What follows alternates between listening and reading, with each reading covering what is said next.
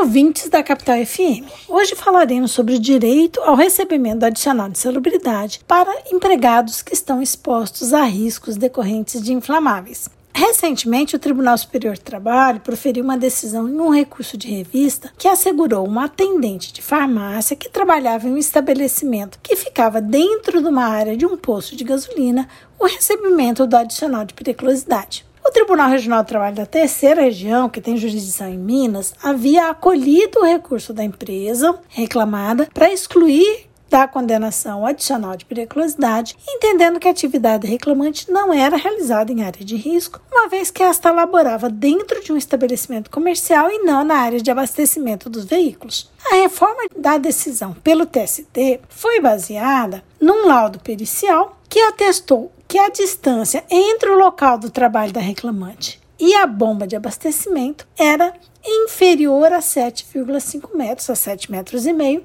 e, portanto, é, entendeu que ela estava dentro da área de risco. O TST destacou que a norma regulamentadora 16 é explícita no sentido de dizer que as atividades administrativas também podem ser enquadradas como operação para incidência do adicional de periculosidade. Mas afinal, a distância de 7 metros e meio do bico de abastecimento seria o suficiente para a obrigatoriedade de concessão do adicional de periculosidade ou ainda é preciso, além da distância, a pessoa estar situada na área de abastecimento? Antes de responder essa pergunta, cabe destacar que atualmente, de acordo com a CLT, com a consolidação das leis do trabalho, devem receber o adicional de trabalho né, de periculosidade os empregados que trabalham em atividades ou operações perigosas que impliquem em risco acentuado decorrente de exposição a inflamáveis, a explosivos, a energia elétrica, a roubos e outras espécies de violência física nas atividades profissionais de segurança pessoal profissional e, por fim, as atividades de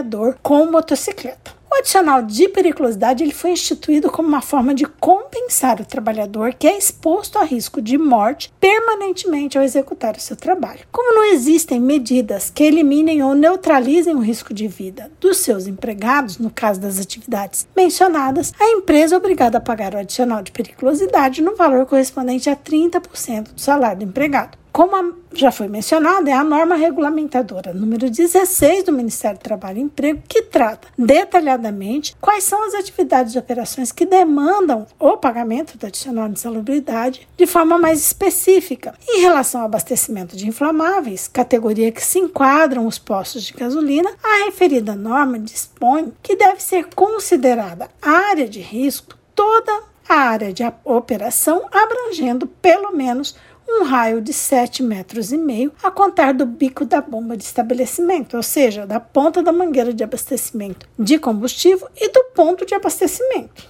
E como mencionado, dentre as atividades expostas a risco, a NR16 também cita as atividades administrativas, desde que estejam então nesse perímetro sobre o qual falamos. Dito isso, e analisando-se que a finalidade da norma é compensar os empregados que trabalham expostos a risco de morte, é inquestionável que todos aqueles que se encontram no raio da área de risco, ou seja, 7 metros e meio, inclusive atendentes de farmácia, no caso analisado pelo TST, mas podemos falar aí de pet shops, de lanchonetes, lojas de conveniência e outras coisas. Então, esses trabalhadores fazem jus adicional de periculosidade na medida em que, havendo qualquer fatalidade, como explosão, por exemplo, essas pessoas serão diretamente afetadas. Assim, independentemente da atividade do estabelecimento que o trabalhador desenvolve suas funções, caso se verifique a sua localização, seu local de trabalho, naquele raio de 7 metros e meio dos pontos onde são manuseados os inflamáveis, não há dúvida que o empregado faz jus ao adicional que tratamos aqui. Ao se considerar apenas a atividade exercida pelo empregado e o estabelecimento comercial, no caso, como mencionamos, atendente de farmácia, para negar o adicional de periculosidade, nega-se a própria finalidade das normas que implementaram o mencionado